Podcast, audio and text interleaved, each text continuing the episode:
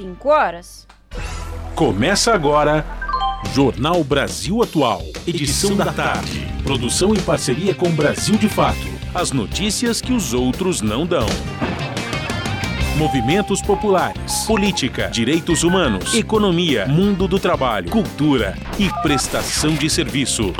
Jornal Brasil Atual. Edição da tarde. Olá, muito boa tarde. Hoje é sexta-feira, dia 17 de março de 2023. Sextou! E tá começando o Jornal Brasil Atual, edição da tarde, com a apresentação de Emerson Ramos e eu, Larissa Borer. E estas são as manchetes de hoje. Polícia Federal cumpre 32 mandados de prisão contra golpistas envolvidos em atos de 8 de janeiro.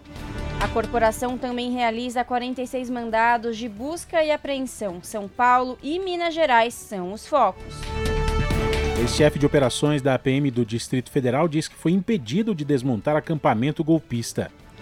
Bancada do PT quer papel militar claro na Constituição, sem margem para tutela política. Indígena denuncia ofensas e preconceito em grupo de alunos da Universidade Mackenzie, em São Paulo. Ministério Público contesta concurso que exige entrega de exame médico para HIV/AIDS. Novo protocolo de perspectiva de gênero determina que deverão ser levadas em conta as especificidades das pessoas para evitar preconceitos e discriminação. Ministério Público Federal e Ministério Público da Bahia pedem anulação de licenciamentos de complexo eólico em Canudos, que afetam comunidades tradicionais e ameaça a arara azul de lear, ave em risco de extinção. Eu também trago para você os destaques da agenda cultural dessa sexta-feira, que tem dicas imperdíveis, hein? Para que você curta esse final de semana aqui na capital paulista. São 5 horas mais 2 minutos pelo horário de Brasília. Participe do Jornal Brasil Atual por meio dos nossos canais. facebook.com barra Rádio Brasil Atual. No Instagram, arroba Rádio Brasil Atual. A gente também está no Twitter, arroba RA Brasil Atual. Ou pelo WhatsApp, o número é 11 96893 7672.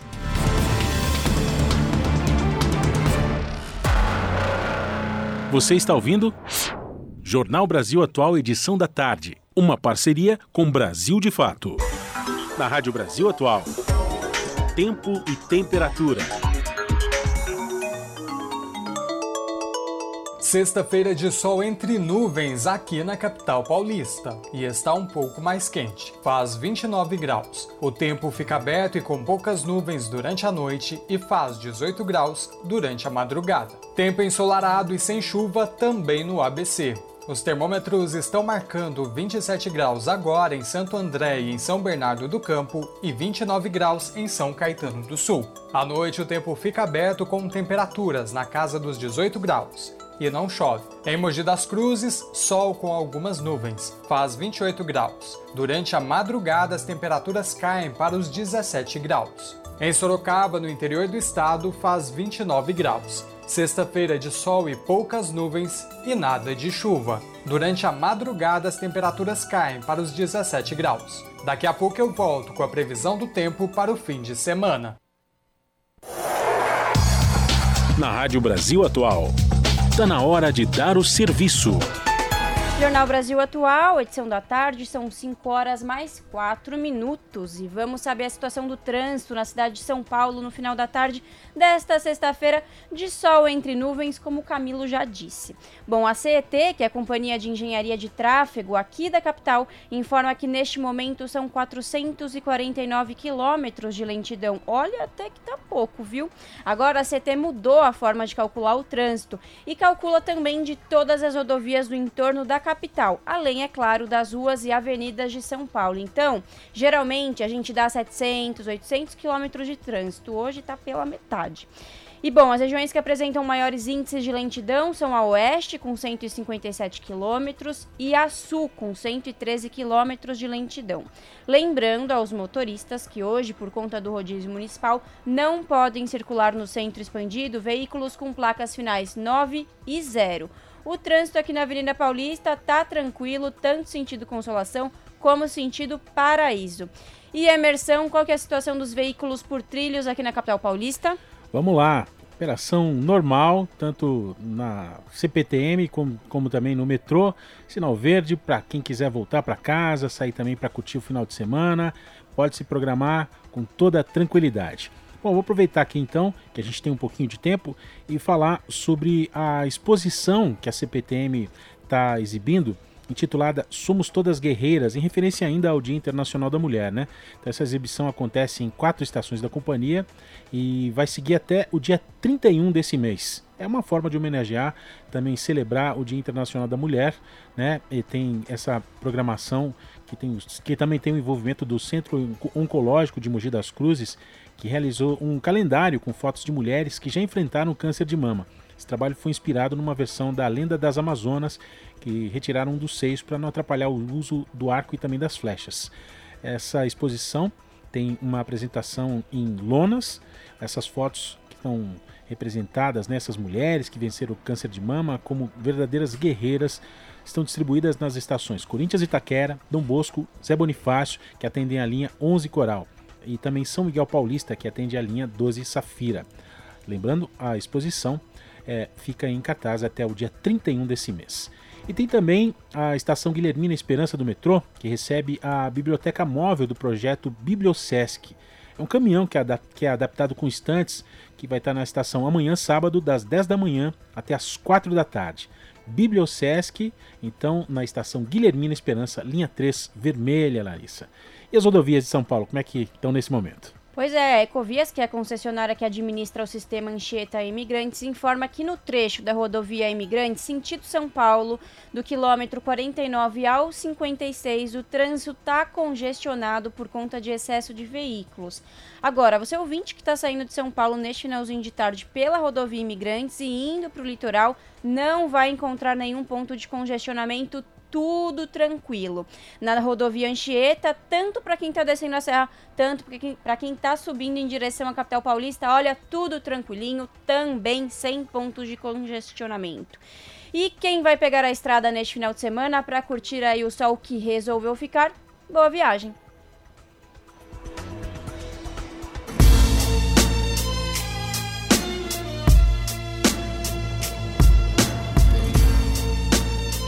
Salve, salve, quem vos fala, Gog, o poeta do rap nacional. Grande abraço a vocês aí da Rádio Brasil Atual 98,9 FM. É o seguinte, as notícias que as outras não dão, aqui acontecem? E as músicas que as outras não tocam, aqui toca.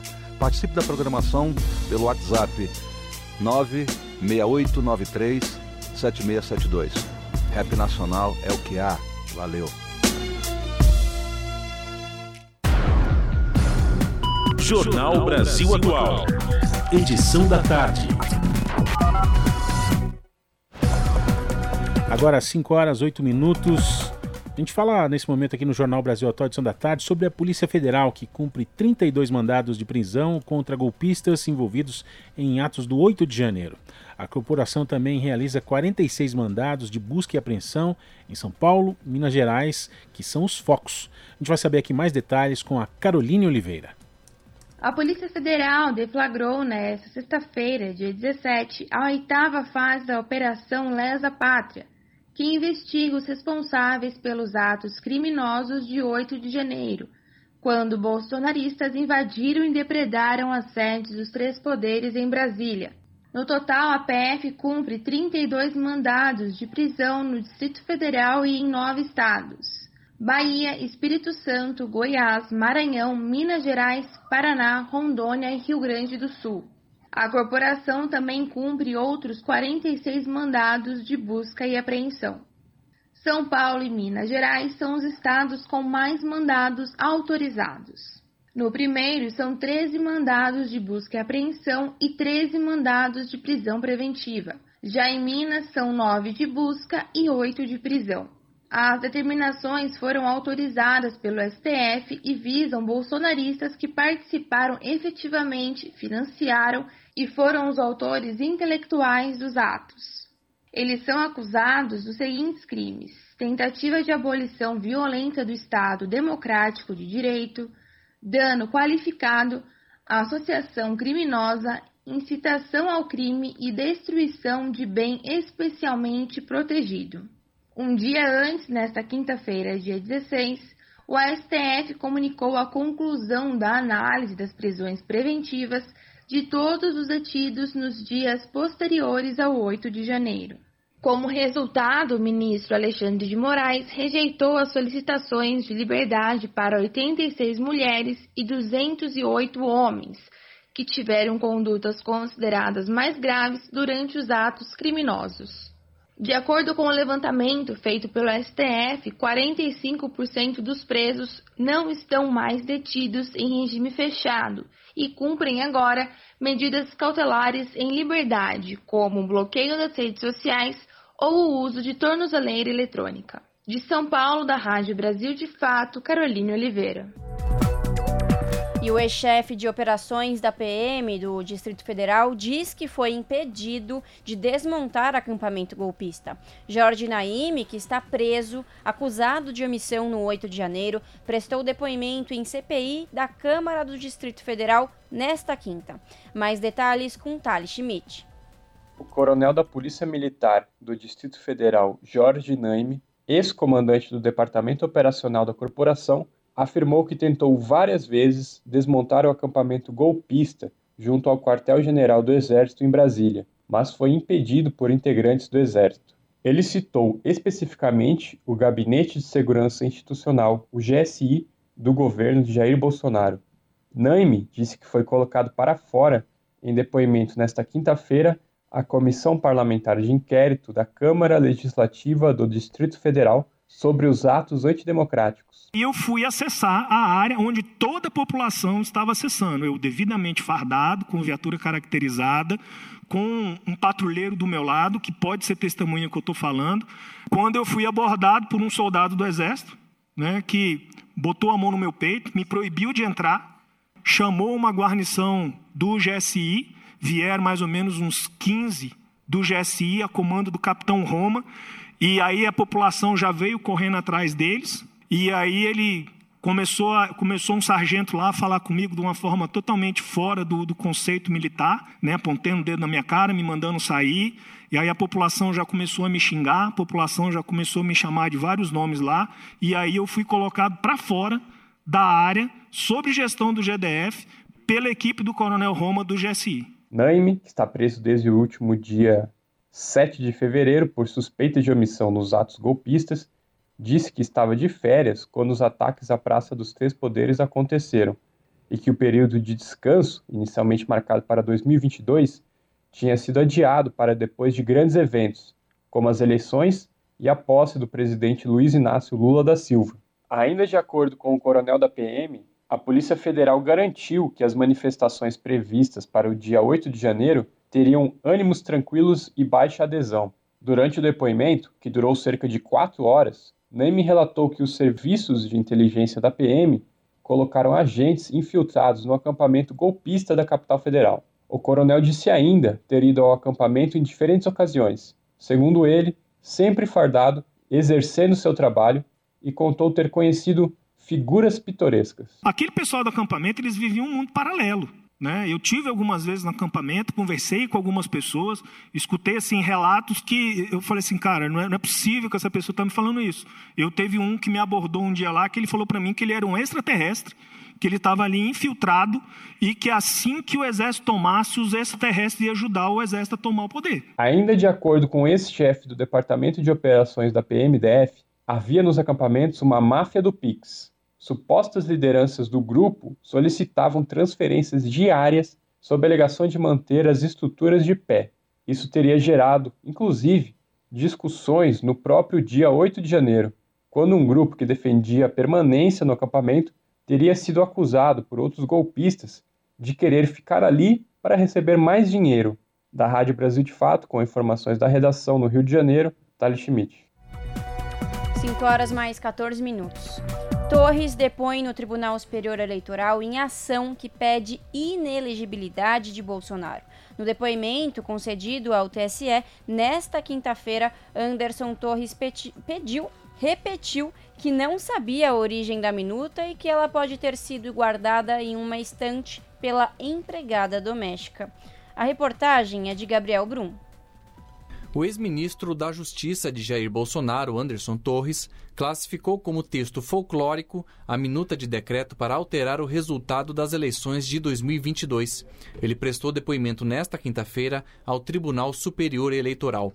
Anderson Torres, que também é ex-secretário de Segurança Pública do Distrito Federal, afirmou que o documento é um lixo, uma loucura. As declarações foram confirmadas à Rádio Nacional pelo advogado de Torres, Rodrigo Roca. No depoimento ao TSE, Anderson Torres repetiu que não sabia a origem da minuta e que ela pode ter sido guardada em uma estante pela empregada doméstica. O ex-ministro depôs na condição de testemunha durante uma hora e meia por videoconferência. Ele foi ouvido na ação apresentada pelo PDT, que pede a inelegibilidade de Jair Bolsonaro por crime eleitoral. Durante reunião com embaixadores em julho de 2022, o ex-presidente atacou as urnas eletrônicas e o sistema eleitoral brasileiro sem apresentar provas. O PDT considerou a reunião abuso de poder político e uso indevido dos meios de comunicação. O depoimento de Torres foi autorizado pelo ministro do Supremo Tribunal Federal, Alexandre de Moraes. Com produção de Dayana Vitor, da Rádio Nacional em Brasília, Gabriel Brum. Jornal Brasil Atual, edição da tarde, agora 5h16.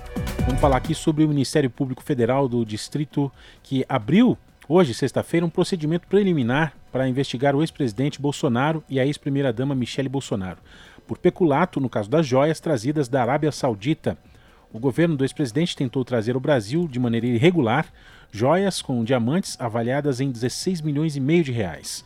Os objetos foram dados de presente pelo regime da Arábia Saudita após o governo brasileiro fazer uma missão oficial ao país árabe. O procedimento preliminar foi aberto a partir da denúncia da deputada federal Luciane Cavalcante, do PSOL de São Paulo. O procurador do Ministério Público Federal no Distrito Federal, Caio Vaz Dias, é o responsável pelo caso. Segundo resolução do Conselho Nacional do Ministério Público, o procedimento será analisado em um prazo de 30 dias, prorrogáveis por um prazo de 90 dias. Nesse período, o Procurador-Geral do Ministério Público Federal pode colher informações preliminares sobre o caso.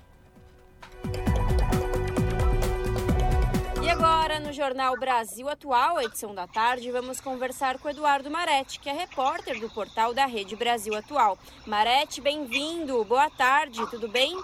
Boa tarde, Larissa. Boa tarde, ouvintes. Tudo bem com vocês aí? Bem, Por aqui? bem também. Marete, qual é o destaque do portal da Rede Brasil Atual que você traz hoje para os ouvintes do jornal? Bom, a gente a gente está assistindo. Hoje né, começou o dia com a prisão de algumas pessoas da, dos ataques a Brasília, né? Uhum. Falando disso porque foi uma notícia que eu vi muita gente comemorar aí, até com champanhe, viu, Larissa? Porque uma das pessoas que foram. Hoje foi a oitava fase da Operação Lesa Pátria da Polícia Federal, né? Em busca de provas, evidências, indícios e, e pessoas que participaram da, do ataque a Brasília no dia 8 de janeiro. E entre essas pessoas, hoje foram presas algumas pessoas, né? Entre as quais a, uma, uma, mulher que foi a responsável, foi a pichadora, né?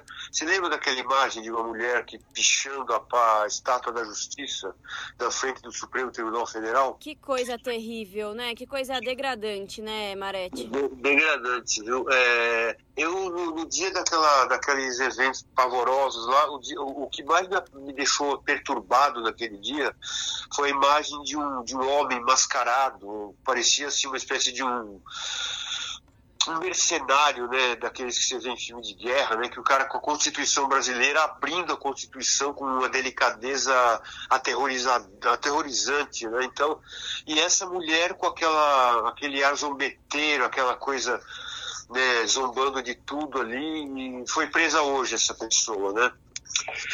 Então, é, bom, tudo isso para dizer que está no, no, Congresso Nacional, ali o PT está tentando, é, a bancada do PT, por meio do deputado federal Carlos Aratini, né? Uhum. Ele está tentando viabilizar a tramitação de uma PEC, uma proposta de emenda à Constituição, para mexer no artigo 142 da Constituição brasileira. O artigo 142 é aquele que o bolsonarismo usava muito. Inclusive, o próprio Bolsonaro cansou de usar para dizer que é, a Constituição autorizava né, a intervenção militar no caso de para manter a garantia da lei e da ordem, né? O artigo 142 ele fala sobre garantir a lei e a ordem, mas em situações mais específicas. No entanto, exatamente.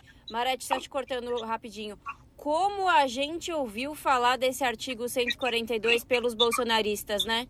Não, eles falavam, eles, eles ficaram tão íntimos no artigo que eles falavam, ah, porque o 142 é 142 daqui, 142 daí, todo mundo. É Você via vídeos no YouTube, pessoas absolutamente ignorantes que se diziam advogada. Eu vi uma advogada falando, não, o 142 já está, já está, vai ser acionado, é só esperar mais, sabe aquele negócio de 72 horas, daqui a 72 horas o artigo então, mas todo mundo passou a citar o 142 assim como, como, como marionete do Bolsonaro para dizer que as Forças Armadas iam intervir a qualquer momento para garantir a lei e a ordem que seria depor o presidente Lula, né, eleito.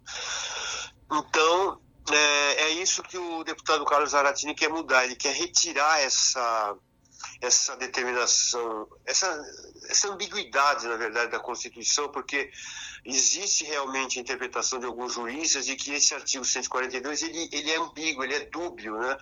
Quando ele fala em garantir a lei e a ordem, foi aí que os bolsonaristas eles se apegaram para dizer, bom, se é assim, se a Constituição garante, vamos jogar nas quatro linhas, como dizia o, né, o presidente que está lá na, nos Estados Unidos com as joias ainda, né? Então, é, o Zaratini quer tirar essa, essa garantia da lei da ordem da Constituição para deixar claro que a Constituição brasileira está a serviço da República, né? E não de, de, de golpistas de, de ocasião. É interessante, viu, é, Larissa, que é, na justificativa o, o Zaratini ele usa algumas, alguns argumentos, entre os quais ele, a, a Constituição de Portugal, né? É, deixa eu procurar aqui, né? A, a Constituição de Portugal ela, ela, cita exatamente o termo república, né? É, então, é, para dizer que, que a, a, Constituição tem que garantir a república. Então, a Carta Magna de Portugal é, diz assim: é, ele prevê que as Forças Armadas, as Forças Armadas incumbem a defesa militar da República e também prevê que as Forças Armadas devem obedecer os órgãos de soberania competentes nos termos da Constituição. Mais do que isso, a Carta a Constituição de Portugal ela, ela, expressamente prevê que as Forças Armadas, né, entre aspas, estão ao serviço do povo português, são rigorosamente apartidárias e os seus elementos não podem aproveitar-se de sua arma, do seu posto ou de sua função para qualquer intervenção política. Ou seja, está fazendo uma divisão aí, aí entre entre militar e política. Quer dizer, e, e, o, o que o do Zaratini quer é justamente separar Forças Armadas de poder político, que deve ser exercido por civil. Né? Paralelamente a isso, o ministro da Defesa, o José Múcio, também tá, tá, apresentou um projeto aí, um texto que, que foi protocolado no Palácio do Planalto ontem, né, é, prevendo justamente a a, digamos assim, a despolitização da, das Forças Armadas, é, que, que, não podem mais participar. Então, por exemplo, um militar, se ele quiser ser, ser candidato a deputado federal, por exemplo, a presidente da República, ele pode, mas ele vai ter que definitivamente sair das Forças Armadas, né?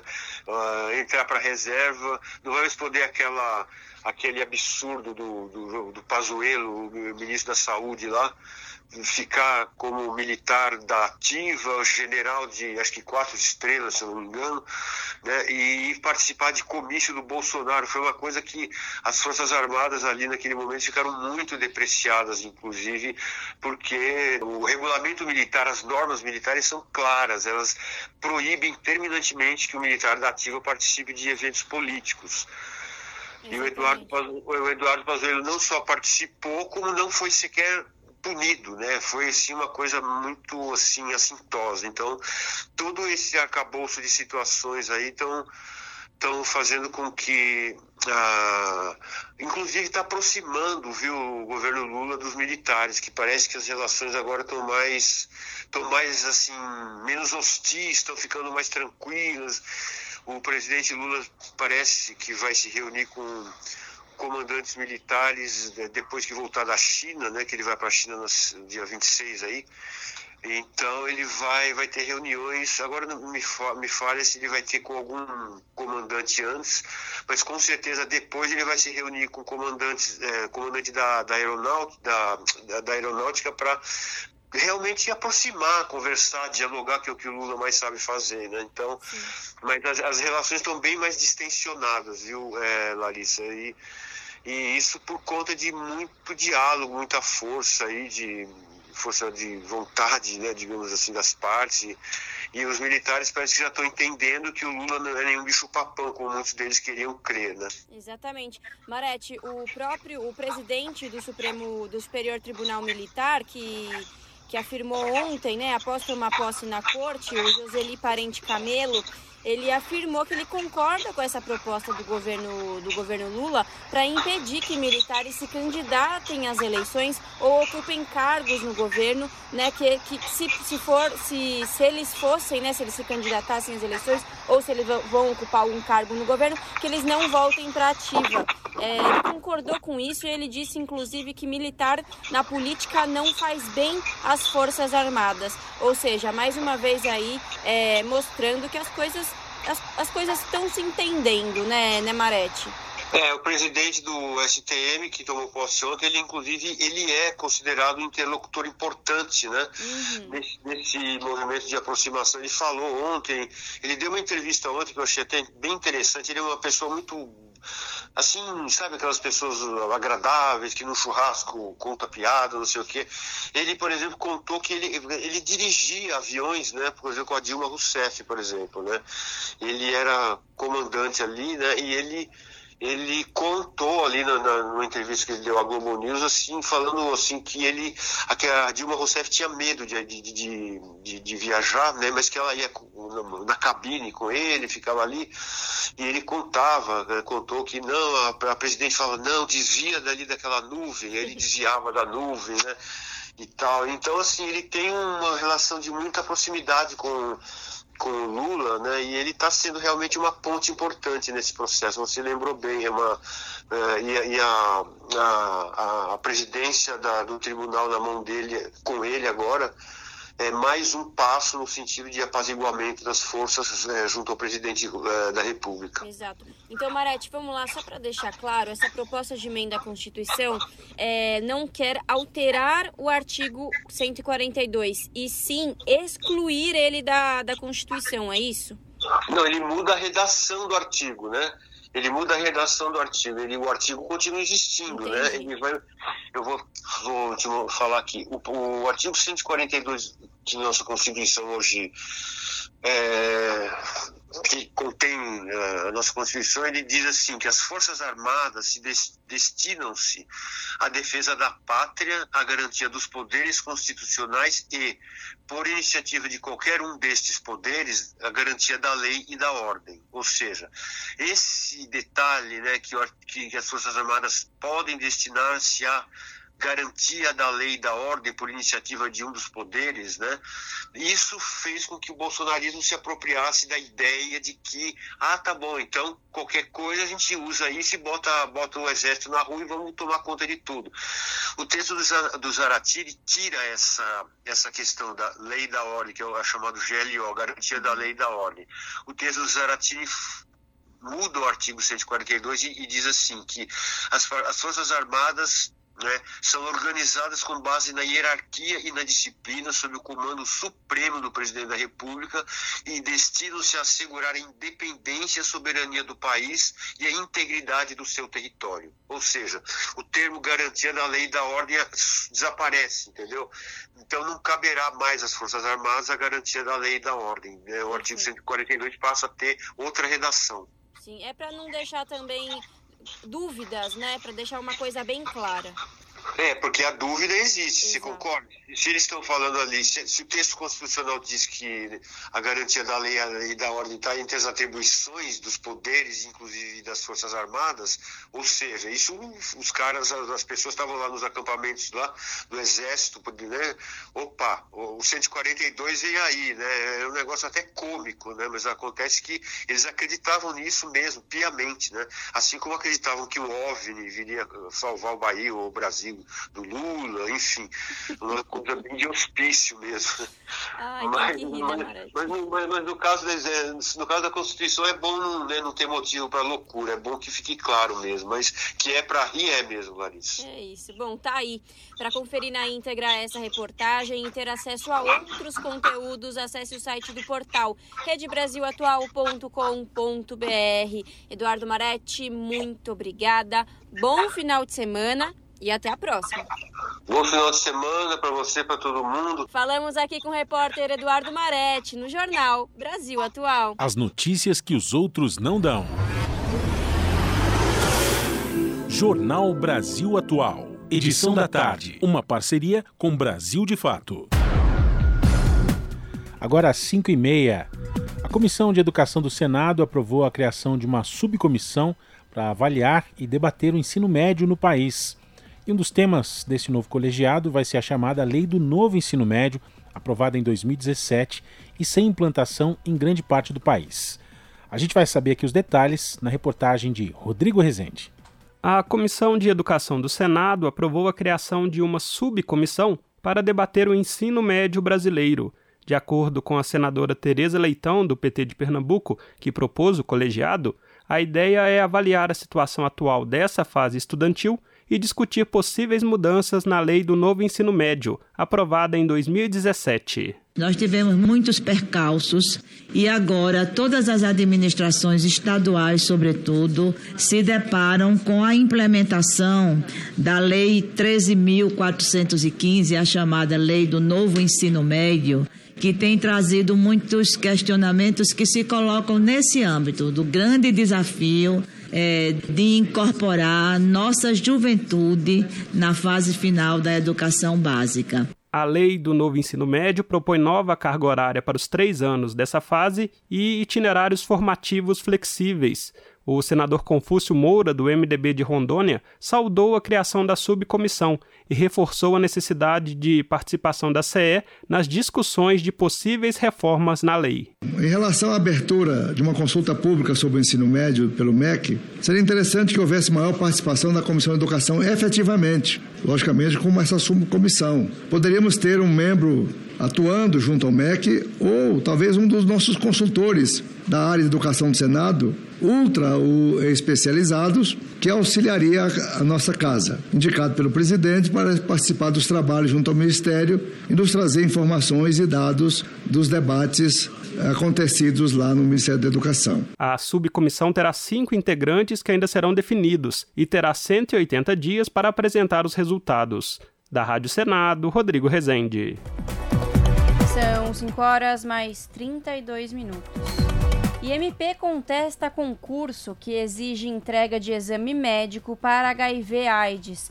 De acordo com o MP, isso configura ato discriminatório e ilegal. A restrição aparece no edital junto a uma série de outras doenças e condições, como, por exemplo, o uso de tatuagens que representem ideologias criminosas. A reportagem é de Carolina Pessoa. O Ministério Público do Estado do Rio de Janeiro recomendou que o Corpo de Bombeiros Militar do Estado e o Instituto Universal de Desenvolvimento Social retirem do edital do concurso público para ingresso na corporação a exigência de entrega de exame médico para HIV/AIDS como requisito obrigatório para a admissão dos candidatos. De acordo com o MP, isso configura ato discriminatório e ilegal. A restrição aparece no edital junto a uma série de outras doenças e condições, como, por exemplo, o uso de tatuagens que representem ideologias criminosas. Na recomendação, o Ministério Público ressalta que é proibida a discriminação contra a pessoa com HIV nos órgãos e entidades da administração direta e indireta do Estado do Rio de Janeiro e que a condição sorológica do trabalhador deve ser confidencial, ficando também vedado o prejuízo de acesso ao emprego e sua respectiva estabilidade. Segundo a promotoria, caso a recomendação não seja respondida em até 10 dias e haja persistência na situação, será ajuizada uma ação civil pública. Salvador Correa membro da Rede Nacional de Pessoas Vivendo com HIV no Rio de Janeiro, explica que, infelizmente, a exigência do edital não é uma prática isolada. Para ele, medidas como essa ferem os direitos de quem tem a doença. É muito importante que os concursos e todas as posições de trabalho estejam acessíveis para as pessoas que vivem com HIV. Solicitar o exame como pré-condição de contrato é uma afronta ao direito das pessoas que vivem com HIV de trabalhar, de ter uma vida digna e de ter os seus direitos humanos garantidos. As pessoas com HIV têm total condição de viver uma vida como uma pessoa que não vive com HIV, total condição física e de saúde para exercitar qualquer profissão. Márcio Vilar coordenador do Grupo Pela Vida, lembra que esta questão é discutida desde a década de 90. Para ele, este tipo de exigência em editais é puro preconceito. É questão de preconceito. Porque se faz avaliação física, se faz outros exames para ver aptidões, entendeu? Qual o problema? Quantos atletas têm, têm HIV e, e, e dão conta da, das suas atividades? Não faz sentido essa discriminação. Procurado pela reportagem, o Corpo de Bombeiros do Estado do Rio de Janeiro respondeu que, por se tratar de uma questão jurídica, quem responderia sobre o tema é a Procuradoria-Geral do Estado do Rio de Janeiro. Questionado, o órgão disse que vai se manifestar apenas quando for intimado. Com colaboração de Vinícius Lisboa, da Rádio Nacional no Rio de Janeiro, Carolina Pessoa. Agora, 5h36. E a Comissão de Direitos Humanos aprova a presença de intérprete de Libras e também da oferta de documentos em braille na Justiça. E a intenção é incluir pessoas com deficiência auditiva e visual no sistema judiciário de forma ativa. Vamos saber mais aqui com a repórter Carol Teixeira. De autoria do senador Romário, do PL do Rio de Janeiro, o projeto de lei altera o Estatuto da Pessoa com Deficiência, o Código Civil e a Lei de Juizados Especiais, para garantir a presença permanente de um profissional intérprete de Libras em sessões do Tribunal do Júri e a disponibilidade em braille de autos e pautas de audiência quando solicitado. A proposta também assegura que o testador poderá tomar conhecimento do conteúdo de testamento escrito por tabelião em Libras ou em braille. Para o autor, as pessoas cegas e surdas devem ter pleno e irrestrito acesso aos seus direitos. O projeto também vai beneficiar pessoas cegas ou surdas nos juizados especiais, que vão se defender com a ajuda de um intérprete, já que não é obrigatório a presença de um advogado nesses locais. O relator, senador Eduardo Girão, do Novo do Ceará, destaca a importância dessa inclusão e lembrou que o Judiciário terá um período de seis meses para garantir a presença de intérprete de Libras e documentos em braille. São essas zonas de sombra que a proposição vem iluminar com as suas ideias normativas. É quando temos isso em mente que podemos apreciar a extensão do mérito da proposição, que com redação cuidadosa altera para incluir pessoas surdas e cegas a legislação sobre testamentos e acesso à justiça nos juizados especiais. No mais, ainda acerta a proposição ao estabelecer vocatio legis de seis meses. Aprovada na Comissão de Direitos Humanos, a proposta agora segue para análise da Comissão de Constituição, Justiça e Cidadania, sob a supervisão de Érica Christian, da Rádio Senado, Carol Teixeira perspectiva de gênero agora é obrigatória nos tribunais do país. O novo protocolo determina que deverão ser levadas em conta as especificidades das pessoas envolvidas nos processos, justamente para evitar preconceitos de discriminação por gênero. Os detalhes com a repórter Beatriz Albuquerque. Perspectiva de gênero agora é requisito obrigatório nos julgamentos em tribunais brasileiros. A decisão foi aprovada por unanimidade pelos membros do CNJ, o Conselho Nacional de Justiça. Mas o que isso significa na prática? O advogado Eduardo Júnior, especialista em direito da mulher e da família, explicou que existe muito preconceito de gênero no judiciário e que isso se reflete nos julgamentos. Para o advogado, as mulheres sofrem muitas violências processuais e esse novo protocolo vai ajudar a diminuir essas ações. E ele busca, então, é promover algumas reflexões sobre as diferenças de gênero que muitas vezes estão ocultas, né, em situações que aparentemente a gente acha que são neutras e não são. O protocolo ele cria mecanismos para coibir a propagação da violência doméstica, familiar e principalmente a violência institucional contra a mulher, aquela violência praticada pelo Estado. Doutor Eduardo disse que essa violência processual contra as mulheres existe em todas as áreas do judiciário, mas destacou que as violações de direitos são muito marcantes em ações nas varas de família. Numa ação para fixar o regime de convivência, por exemplo, ao homem é dada a oportunidade de se perguntar a ele quando ele quer, quando ele pode. A mulher tem que se virar para cuidar quando o homem não quer. Numa ação de alimentos, ao homem é dada a oportunidade de se questionar quanto ele pode pagar, enquanto a mulher ela tem que fazer dupla ou tripla jornada para suprir a falta de suporte material paterno. A adoção do novo protocolo pelos órgãos do Poder Judiciário foi incentivada pelo CNJ no ano passado, mas ainda era apenas uma sugestão. Da Rádio Nacional em Brasília, Beatriz Albuquerque. Agora, 5h40, esse é o Jornal Brasil Atual, edição da tarde. A gente vai falar agora sobre um indígena que fez uma denúncia nessa semana porque foi vítima de preconceito e ofensas em um grupo de alunos da Universidade Presbiteriana Mackenzie. Olha só que absurdo, hein? É, essa pessoa faria um curso EAD na instituição em São Paulo e, mesmo saindo do grupo depois, estudantes continuaram a perseguir esse indígena com mensagens enviadas no particular, além de ligações. Essa situação lembra a que a gente acompanha agora há pouco, né, dessa universitária que sofreu preconceito das colegas numa faculdade no interior do estado por conta da idade. A gente vai acompanhar aqui o caso desse indígena na reportagem de Kaique Santos. Davi Verapopiguaju, de 35 anos, pertence à terra indígena do povo guarani no Jaraguá, na zona norte de São Paulo. Não bastasse as dificuldades já enfrentadas pelos povos originários, ameaçados pela violência, dificuldade na demarcação de terras e preconceitos, ele se viu alvo de ofensas também na instituição onde estudaria.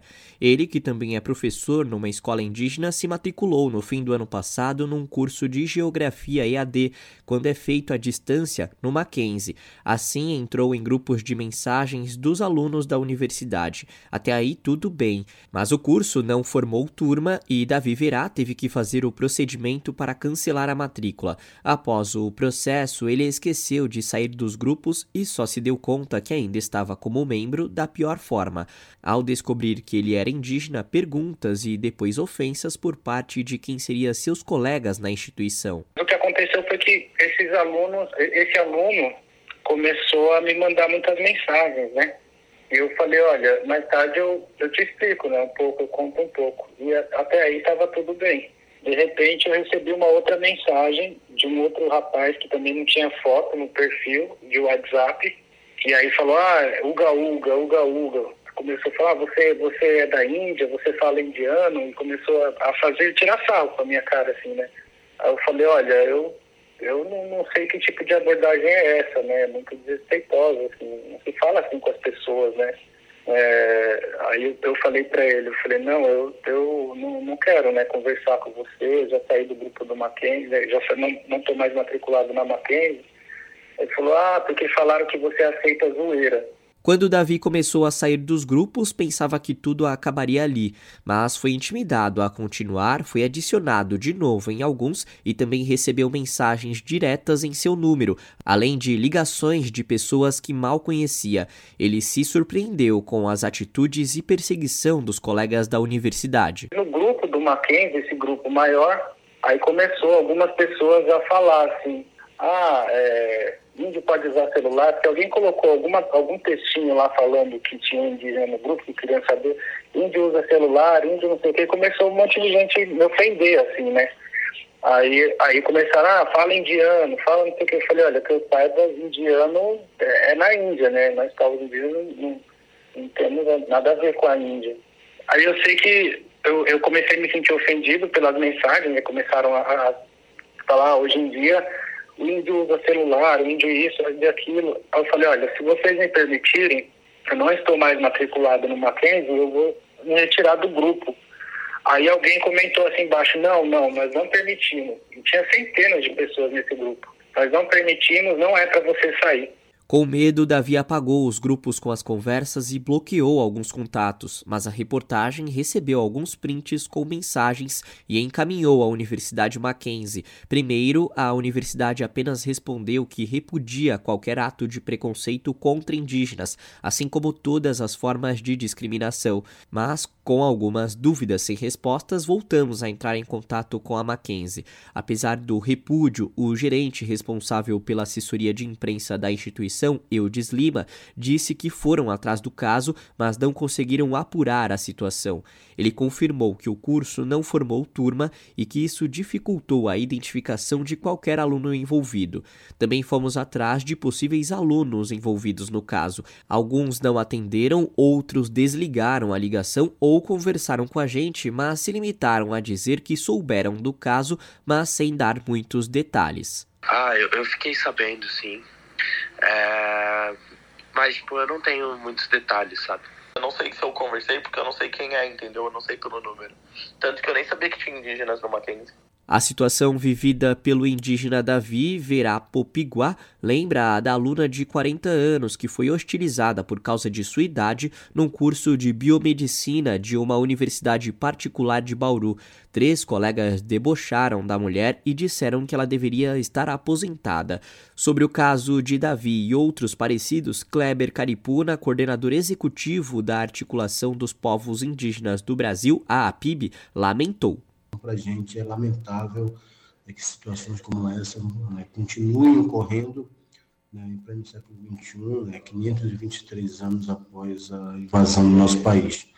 É, isso só revela o quanto que o nosso país ainda é extremamente preconceituoso, né, extremamente racista, né, e a sociedade brasileira como um todo né, ainda precisa né, aprender né, bastante né, com os povos indígenas, né, com a cultura indígena, né, aprender inclusive sobre a própria cultura do povo brasileiro, que é onde a cultura indígena faz parte, né, para poder a gente, né, aos poucos, ir avançando e acabando com esse tipo de preconceito. Kaique Santos, Rádio Brasil Atual e TVT.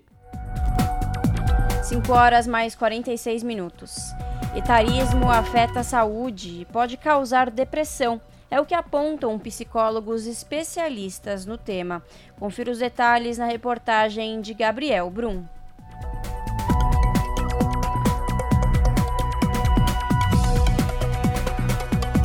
O caso das estudantes universitárias que debocharam da colega que tem mais de 40 anos colocou em destaque a questão do etarismo. Essa é uma situação recorrente no país. O professor aposentado Vicente Faleiros, de 81 anos, passou por isso até para comprar ingresso para um jogo de futebol. O site não aceitava o ano de nascimento dele, 1941.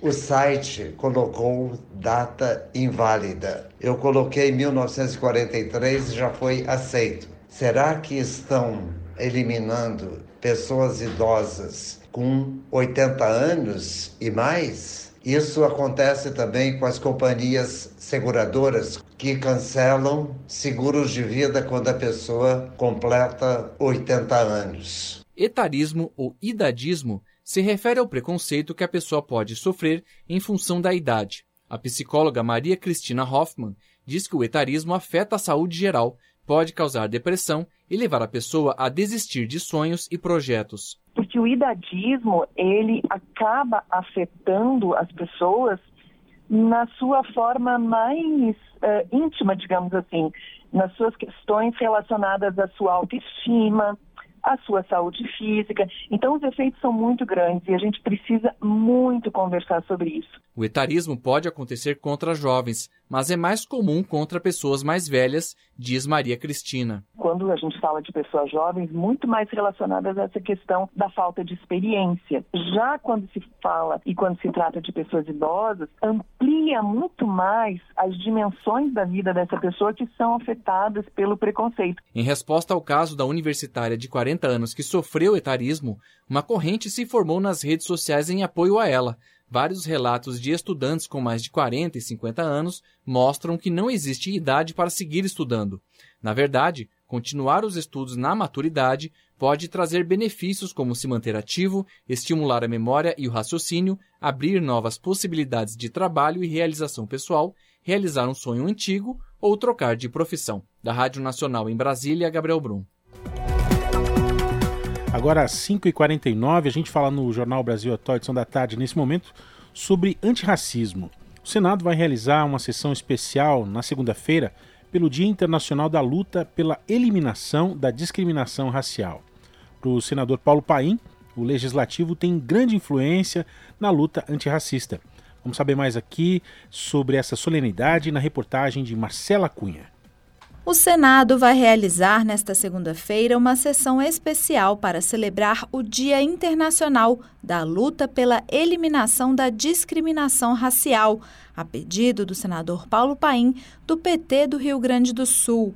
Para ele, que é autor do projeto original do Estatuto da Igualdade Racial, o combate ao racismo deve ser uma luta de todos. Apesar de alguns avanços na legislação, os efeitos do preconceito e da discriminação são evidentes na sociedade até hoje. A questão racial é muito cara para nós.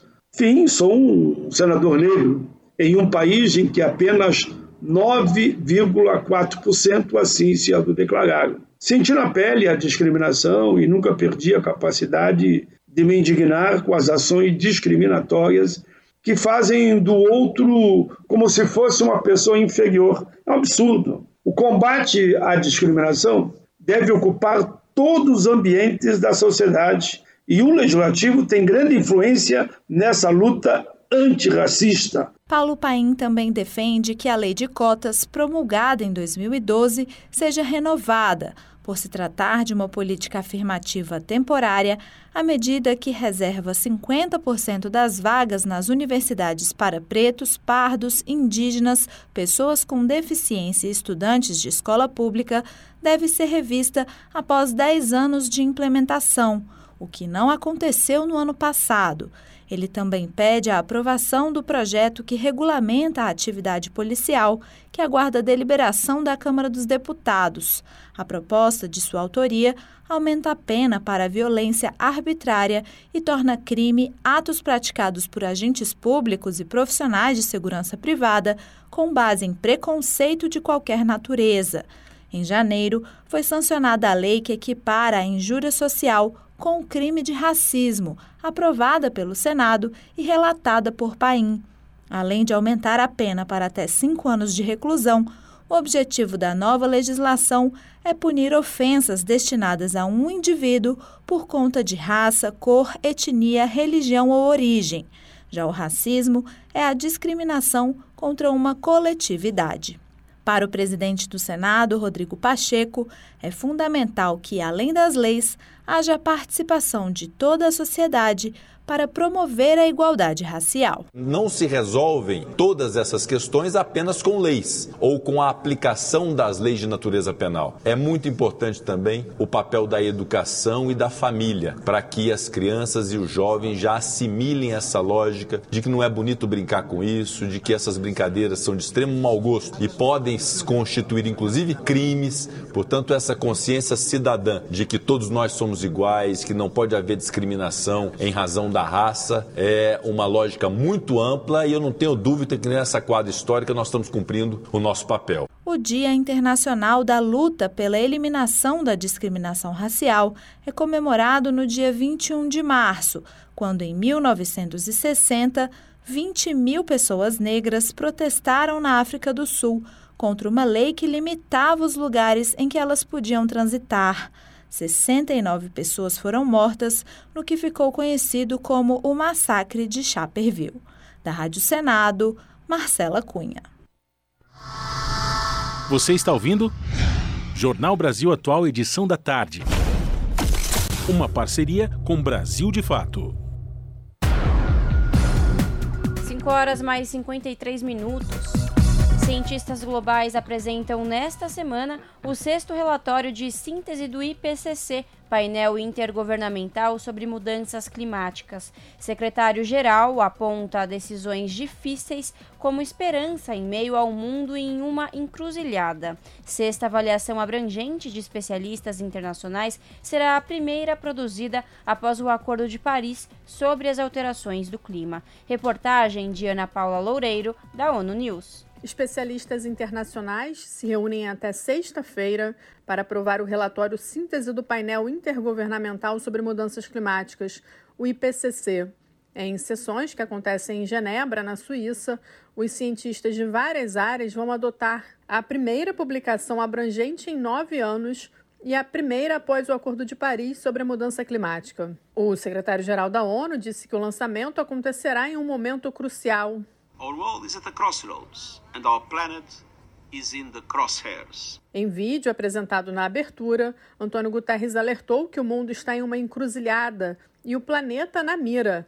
Ele falou da proximidade do ponto sem retorno e da superação do limite internacional acordado de 1,5 graus Celsius de aquecimento global. Para Antônio Guterres, os fatos não estão em questão, mas as ações de uma humanidade que está no limite de um ponto crítico.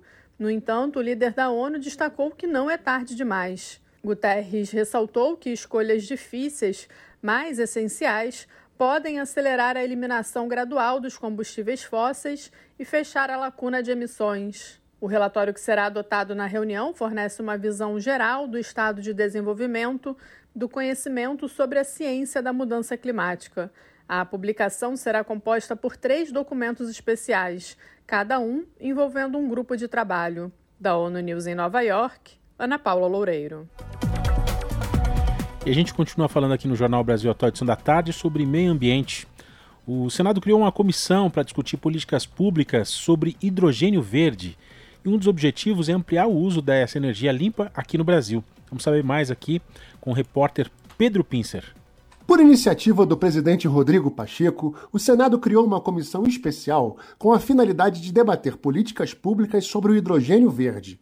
O objetivo é fomentar o ganho em escala dessa tecnologia de geração de energia limpa no Brasil e discutir políticas a respeito do assunto. A comissão especial será presidida pelo senador Cid Gomes, do PDT do Ceará, que destacou a importância do hidrogênio verde como alternativa ecologicamente correta no uso dos combustíveis. O hidrogênio é certamente uma das grandes alternativas para o consumo de combustíveis que geram, que geram carbono e que, portanto, estão contribuindo para o efeito estufa. O hidrogênio é um combustível, mas não gera carbono. E, e, obviamente, a partir do momento em que se instala uma rede no país, a gente vai poder ter uma alternativa ecologicamente correta. O senador Everton, do PDT do Maranhão, apontou o enorme potencial da matriz energética renovável do Brasil. Segundo ele, essas alternativas são exatamente um insumo para a produção de hidrogênio verde, uma das matrizes mais promissoras para diminuir e até zerar emissões de gases de efeito estufa. A tecnologia do hidrogênio verde ganha especial destaque no cenário considerando o imenso potencial brasileiro de provedor dessa energia.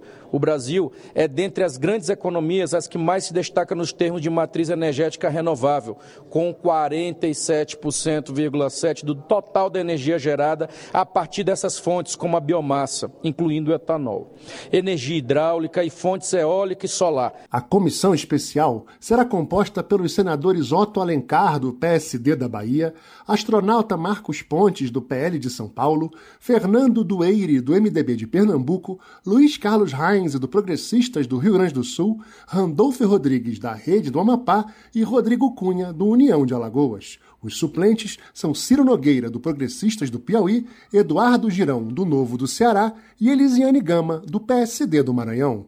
Da Rádio Senado, Pedro Pincer. Precisa avançar para a economia verde e reformar a arquitetura financeira. Confira os detalhes com Mônica Grayley. O vice-diretor-gerente do FMI, Boli, participou do primeiro fórum do Banco Europeu de Investimento, EIB, realizado em Luxemburgo no fim de fevereiro. O evento debateu os desafios da mudança climática e do financiamento para mitigar o problema em mercados emergentes e economias em desenvolvimento. Segundo Li, 2023 vai ser um ano difícil na economia global. De acordo com o Panorama Econômico Mundial do FMI, o crescimento deve cair de 3,4% registrado no ano passado para 2,9%. E na zona do euro, essa queda vai ser ainda mais pronunciada, de 3,5% em 2022 para 0,7%, com uma expectativa modesta de 1,6% em 2024. E quando o tema é segurança energética, o fundo espera que as preocupações permaneçam na Europa. Por isso é importante que o mundo realize a chamada transição para a economia verde, abandonando os combustíveis fósseis a favor de fontes renováveis de energia, como a eólica e a solar. O vice-chefe do FMI lembra que as ondas de calor na Europa e os incêndios florestais na América do Norte são um forte sinal de que é preciso fazer mais. Ele citou ainda as secas na África e as enchentes na Ásia, todos os sinais dos desastres climáticos nos cinco continentes. E sem uma redução drástica das emissões de dióxido de carbono, a situação só deve piorar. Boli afirma que é preciso cortar as emissões de 25% a 50% até 2030, se comparado aos níveis de 2019 para conter a subida da temperatura entre 1,5 graus Celsius a 2 graus Celsius. E pela análise do FMI, as metas atuais mostram que apenas 11% seriam produzidos, ou menos da metade do mínimo do corte necessário. Para Boli, o financiamento para alcançar os objetivos de adaptação e mitigação está na casa dos trilhões de dólares anuais até 2050, mas até o momento apenas 630 bilhões de dólares por ano foram garantidos, e desse total apenas uma fração vai para os países em desenvolvimento da ONU News em Nova York, Mônica Grayle. Rádio Brasil Atual. Para sugestões e comentários, entre em contato conosco por e-mail redação@jornalbrasilatual.com.br ou WhatsApp DDD 11 96893 7672. Acompanhe a nossa programação também pelo site redebrasilatual.com.br.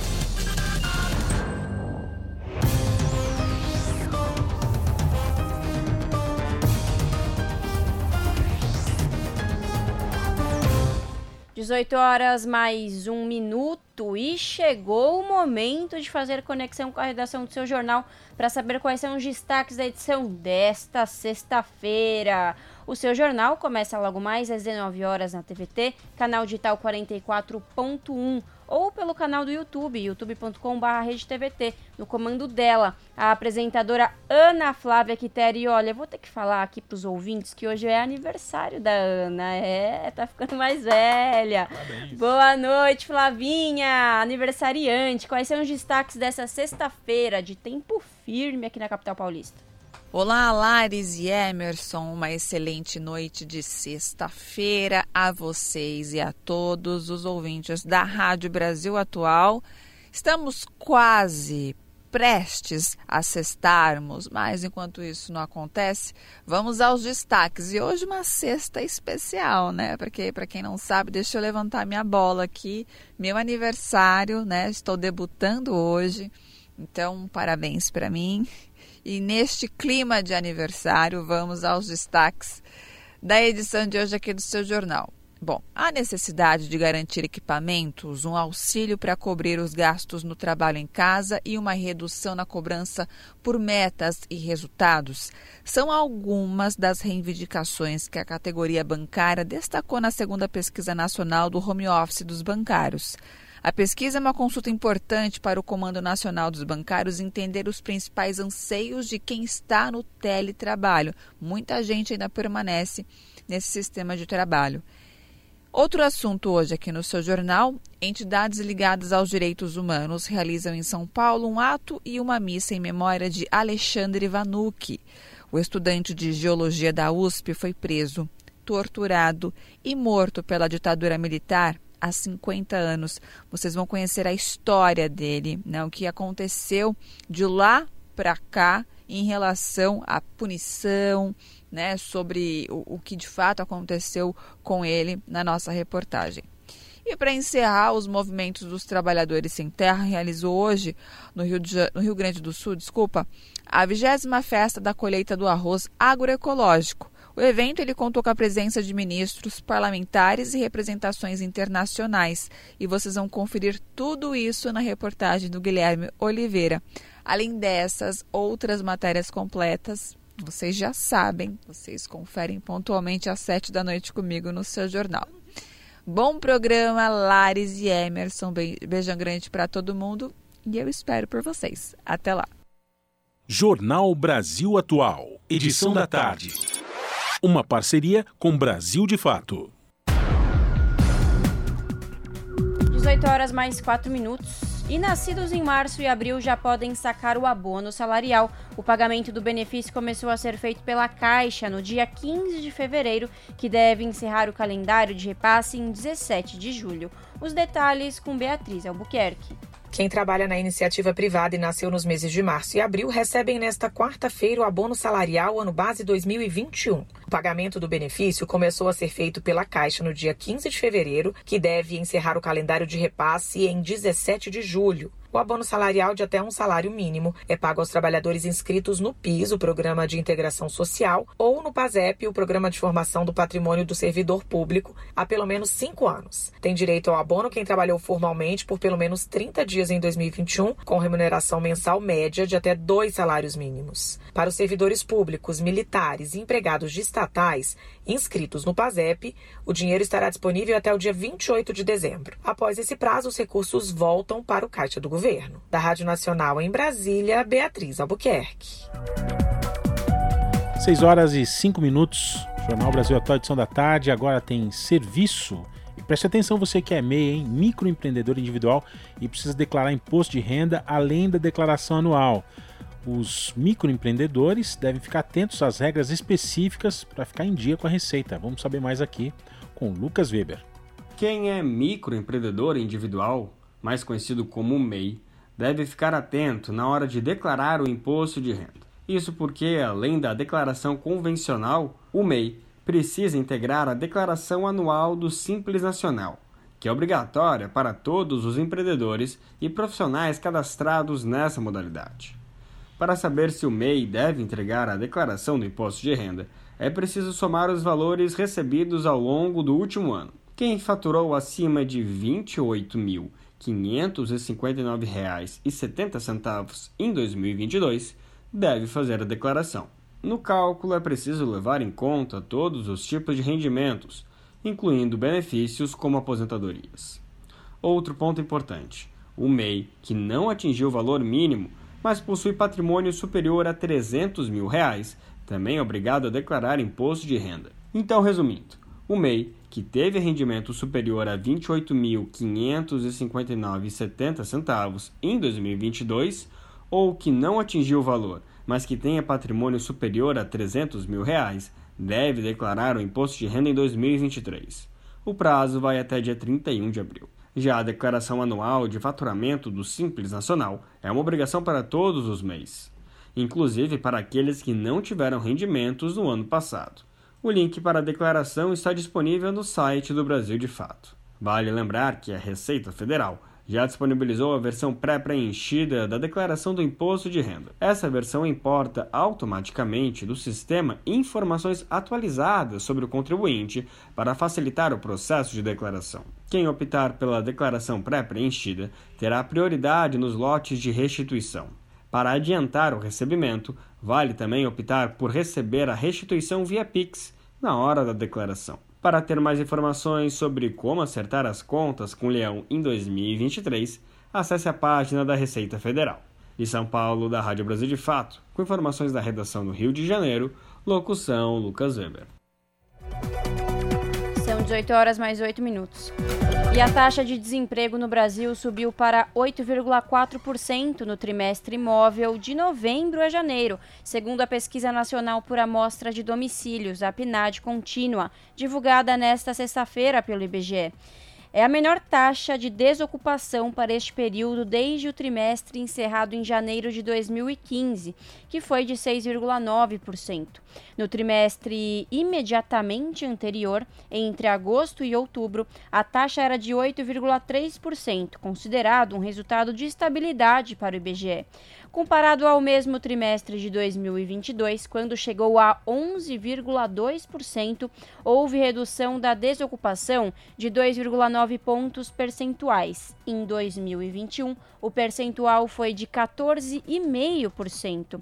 Neste, trimestre, fechado em janeiro, a população desocupa, desocupada chegou a 9 milhões de pessoas em números absolutos, resultado semelhante ao período imediatamente anterior.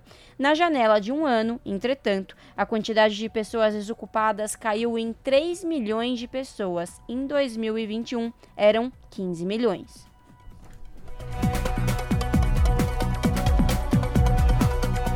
É isso aí, Larissa e ouvintes. A gente vai agora à nossa agenda cultural dessa sexta-feira.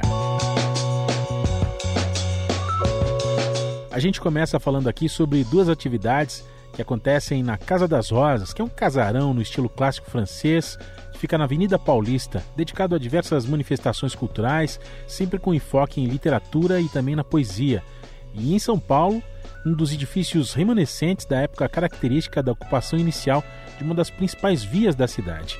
Esses dois eventos são gratuitos. Amanhã, sábado, tem o Islã das Minas, Abre essa boca, mulher! Fala mesmo. Tudo que nos foi privado será cobrado. Que todas as bocas falem, que todos os olhos voem, que todos os corpos libertem-se, que todas existam. Nessa batalha de línguas falemos das dores, dos dias, mas principalmente dos amores. Que cada palavra pedra certe o rio dos corações e o vidro da mente. Quebraremos estereótipos. Seremos livres. Do que está por vir, somos só semente. Duas mulheres que constituem família são duas mães mulheres. Não as insultem perguntando quem é o pai. Não sexualize seus beijos, não ofereça seus falos. Aviso, somos falas, temos falanges. Não nos hipersexualize pela cor que nascemos vestidas. Se as nossas saias foram levantadas na senzala hoje, nós levantamos o tom e com peito e memória calejados, já não nos calamos. Não mais. Somos gritos, são mulheres, todas aquelas que acreditam que são. Que de hoje e em todos os outros amanhãs possamos andar sozinhas, de roupas curtas, saias justas, dar a buceta ou a bunda para ele ou para ela quando quisermos. Que nunca mais um ou 33 pênis invadam os nossos sexos sem consentimento. Todo não é não. E ponto. Que beco nunca mais rime com medo. Que apressar o passo não seja necessário sempre que vir um macho.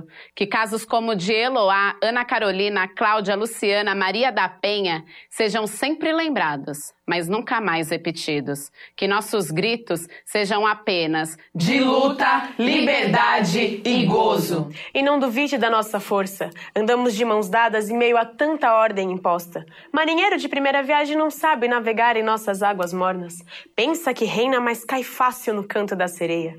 E quando seu mar não mais caber, aceite e deixe fluir. Respeite e pare de oprimir. Agora viemos para mostrar que nossa palavra não tem freio e que as manas têm palavra engatilhada pronta para disparar. Prepare sua alma. Do jeito que aqui entrou, não mais sairá. Força matriz feminina que consta. Somos o Islã das Minas, Monas e Monstras. O Islã das Minas, que é uma atividade que promove uma disputa de poesia falada com autoria feminina e trans. Uma batalha que acontece em três rodadas, duas delas de competição geral entre as participantes e a última apenas entre as finalistas. Essa atividade vai ser realizada no Jardim da Casa das Rosas e não precisa de inscrição. Lembrando que o Islã das Minas acontece a partir das 18 horas desse sábado. E no domingo, a partir das 3 da tarde, tem o Sarau Declama Mulher, por Bárbara Zarif e Nathalie Carramilho. O Declama Mulher é um coletivo de escrita e de fomento à arte feito por mulheres. Está nativa desde 2018 e a intenção é amplificar as vozes independentes e criar um conjunto, um espaço seguro de partilha de literatura e também de arte. A atividade vai ser realizada no Jardim da Casa das Rosas e também não precisa de inscrição. A Bárbara Zarif é caiçara, escritora e idealizadora do coletivo Declama Mulher, graduada em Relações Públicas e pós-graduada em Direção de Arte. Tem uma publicação autoral independente de poesias, além de participações poéticas em antologias. A Nathalie Carramilho é designer gráfica por formação e fotógrafa por paixão. Atualmente trabalha com fotografia de produtos em uma startup brasileira e faz ensaios temáticos e de lifestyle focados em mostrar a beleza humana. A Nath é fotógrafa oficial do Declama Mulher. Então lembrando, esses dois eventos aí da Casa das Rosas, amanhã, sábado, às seis da tarde e no domingo, a partir das três da tarde, inteiramente gratuitos, atividade presencial, é só colar e aproveitar. E agora a gente fala sobre a Companhia Pauliceia de Teatro, que estreia o espetáculo Rio João, inspirado na vida e obra de João das Neves, com apresentações gratuitas no Teatro Arthur Azevedo e também na Oficina Cultural Oswald de Andrade, convidando o público a celebrar a dor e a alegria de viver aqui no Brasil, assim como fez o dramaturgo durante toda a sua trajetória. O rio e suas veias na terra raiz, transpondo, se impondo, águas que correm nas veias, transpondo barreiras. Então as apresentações que seguem até esse domingo, 18 de março, ainda acontecem no Centro Cultural Oswald de Andrade. Amanhã, dia 17, sexta-feira, 8 da noite, e no sábado, às 18 horas. O Oswald de Andrade fica na rua Três Rios, 363, no Bom Retiro. O espetáculo Rio João é gratuito e tem duração de 80 minutos.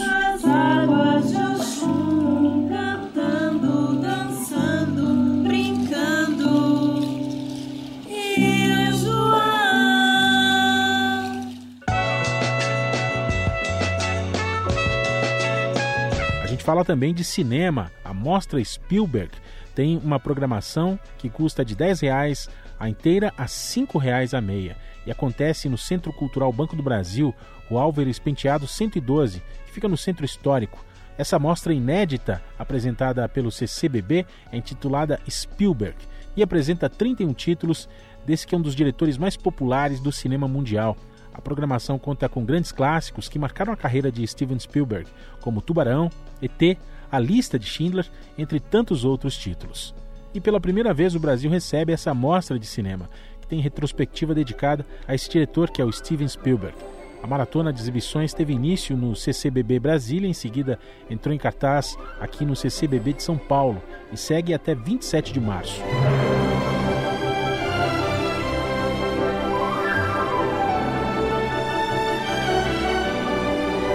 Conhecido por sua sensibilidade em falar para o público infantil e adolescente, Spielberg aos poucos começou a intercalar sua carreira de filmes com conteúdo histórico para o público adulto. Considerado um dos protagonistas do movimento Nova Hollywood, período de renovação técnica e estética da indústria de cinema americana dos anos 1970, Spielberg soube encantar plateias do mundo inteiro, dirigiu vários sucessos de público e crítica e influenciou diretores do mundo todo. A mostra pretende exibir uma seleção de 31 longas-metragens de ficção do diretor, como os clássicos Tubarão, de 74, ET, o Extraterrestre, de 1982 e A Lista de Schindler, de 1993. A mostra tem curadoria de José de Aguiar e Marina Peçanha e a produção de Firula Filmes. Spielberg nasceu em 1946 em Cincinnati, Ohio, Estados Unidos. A família dele era judia ortodoxa. Ele relata que em sua infância sofreu bullying dos colegas na escola por ser judeu. Também na infância, o diretor enfrentou a separação dos pais, algo que foi bastante marcante em sua trajetória. Depois que se formou na escola, Steven Spielberg mudou-se para Los Angeles com o pai e foi admitido na California State University. E ainda como estudante, começou a estagiar na Universal Studios, onde nos primeiros anos roteirizou e dirigiu o curta Amblin. O filme chamou a atenção do vice-presidente do estúdio, que ofereceu a Spielberg um contrato para a produção de quatro filmes para a TV. A primeira produção foi Encurralado, de 1971. No longa, já é possível conferir a qualidade técnica pelo qual o diretor até hoje é reconhecido. Com uma movimentação de câmera e uma montagem extremamente eficientes, o filme provou como o diretor consegue transformar uma simples história num filme envolvente e sufocante que serviu como laboratório para seu filme de suspense seguinte, Tubarão. Então, relembrando, mostra Spielberg no CCBB. Amanhã Sábado, dia 18 de março, às duas da tarde, tem o título Louca Escapada em exibição. O filme é de 1974. E já às 5 da tarde do sábado tem o famoso clássico Tubarão, lançado em 1993. No domingo, 19 de março, à 1 e meia da tarde, a exibição do filme Encurralado, de 1971.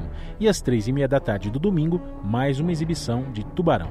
Você pode conferir a programação no site bb.com.br barra cultura. Lembrando que os ingressos têm preço de 10 a inteira e R$ reais a meia.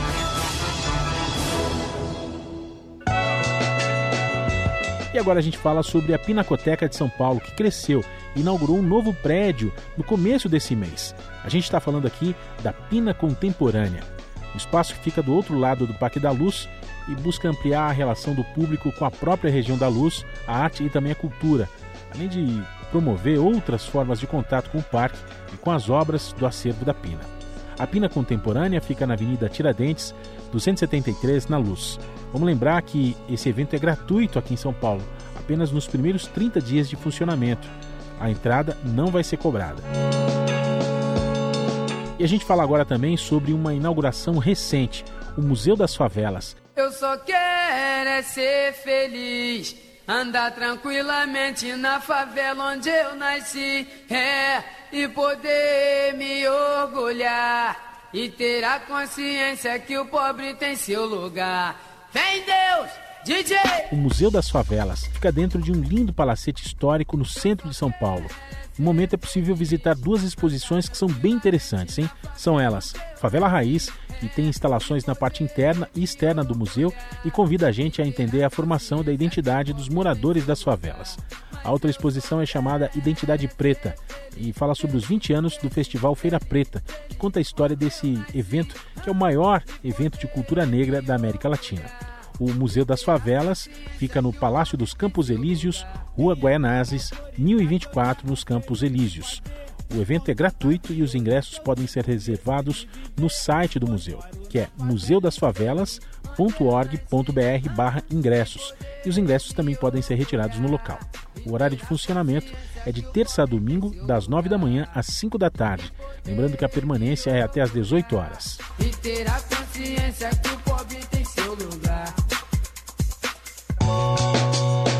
E a companhia Barnabô apresenta o espetáculo Rústico no Sesc Campo Limpo.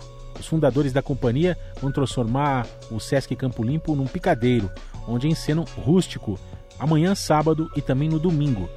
Nesse picadeiro vão ser apresentados elementos das terras natais da companhia, Belo Horizonte e Córdoba, na Argentina. Uma construção narrativa com acrobacias e cenários lúdicos. Natureza, os animais, ferramentas e personagens contam uma história simples e cativante. Peperina e Dom Molina pertencem a um território de amor e de campo, de luta e de esforço e de uma vida juntos.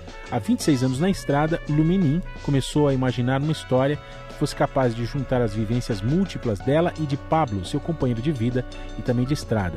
O espetáculo rústico acontece amanhã, sábado e também no domingo, sempre às quatro da tarde. Sesc Campo Limpo, que fica na rua Nossa Senhora do Bom Conselho, 120, Vila Prel. A entrada é grátis e a retirada de ingressos acontece uma hora antes do espetáculo. O Rap Plus Size na Casa de Cultura Butantã está chegando com tudo e vai ter uma apresentação em celebração ao mês do hip hop e também pelo Festival Miscelânea Diversidade, que exalta artistas LGBTQIAP+, da cena de São Paulo. Esse evento vai ter participação da cantora Dana Lisboa.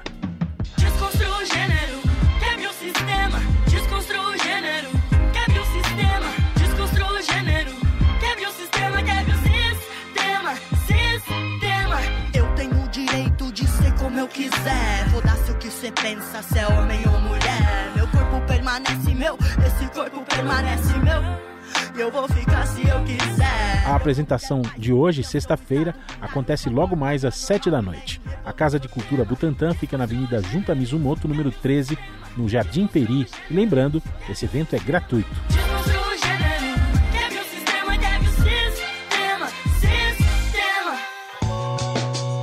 E agora a gente tem dica aqui para os fãs de artesanato. Amanhã, sábado e também no domingo, acontece a feira Rasga e Quebra, na ocupação 9 de julho.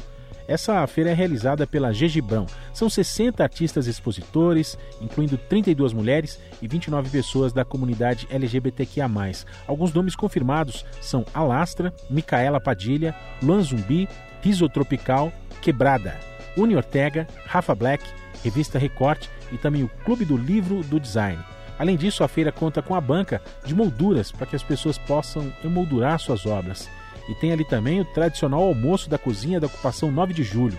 Esse projeto funciona com chefes rotativos e oferece comida orgânica feita com alimentos da horta da ocupação, além de opções vegetarianas e veganas.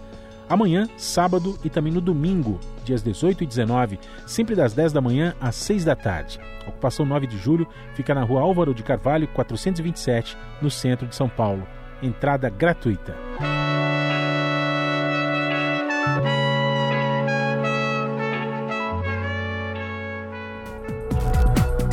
18 horas mais 24 minutos e a Biblioteca Parque do Rio de Janeiro completa 150 anos. E para comemorar, uma grande programação cultural será realizada. Mais detalhes com a repórter Cristiane Ribeiro rodas de conversas com escritores, apresentações de música, dança e teatro, além da publicação de livros nesta semana, marcam as comemorações pelos 150 anos da Biblioteca Parque, a maior biblioteca pública do estado do Rio de Janeiro, localizada no centro da capital fluminense. Entre os destaques está o bate-papo no próximo dia 20 com o jornalista e escritor Rui Castro, autor das biografias de Carmen Miranda, Garrincha Garrincha e Nelson Rodrigues. Mas no dia da celebração, nesta quarta-feira, quem ganhou o presente foi o público. Foi lançado o edital Literatura Resiste, uma chamada pública para financiar até 110 propostas de incentivo à cadeia literária no Estado.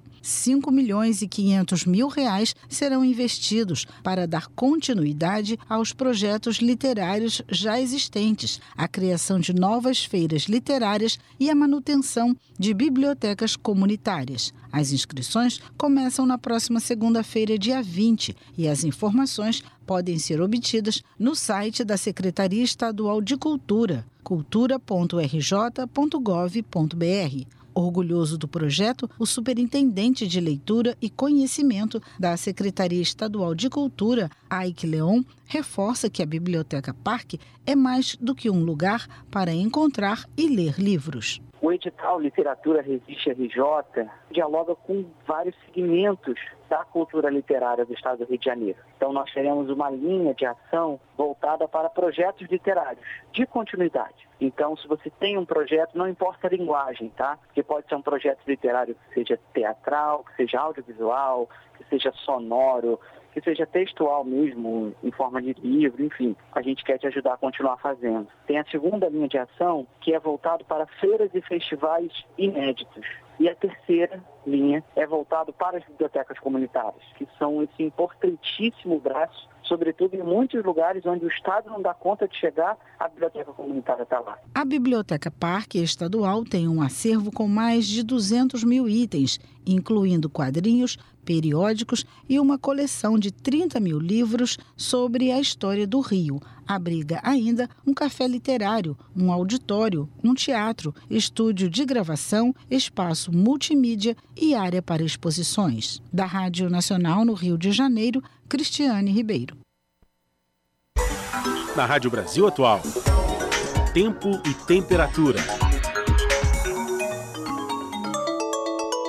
O sábado vai continuar de sol e com poucas nuvens aqui na capital, e pode ter névoa ao amanhecer. Já no domingo, a previsão é de pancadas de chuva durante a tarde. Os termômetros vão ficar entre os 18 e 28 graus aqui em São Paulo. Previsão que se repete para todo o ABC. Sol e poucas nuvens durante o sábado e chuva no domingo à tarde. Os termômetros vão ficar entre os 18 e 31 graus. Não vai ser diferente em Mogi das Cruzes. O sábado vai iniciar com névoa e terá sol durante o dia. No domingo, pancadas de chuva à tarde. As temperaturas vão ficar entre os 17 e 32 graus no fim de semana. Em Sorocaba, no interior do estado, o tempo vai ficar aberto durante o sábado e com pancadas de chuva durante a tarde no domingo. As temperaturas vão ficar entre os 17 e 30 graus. Camilo Mota, Rádio Brasil Atual. E fica por aqui o Jornal Brasil Atual, edição da tarde, que teve a apresentação de Emerson Ramos e eu, Larissa Borer, e claro, os trabalhos técnicos dele, Fábio Balbini. Fica agora com programação musical aqui na rádio, depois, às 19 horas, tem seu jornal na TVT, canal digital 44.1 ou pelo canal do YouTube, youtube.com/redetvt. Bom final de semana a todos. Segunda, estamos de volta. Tchau!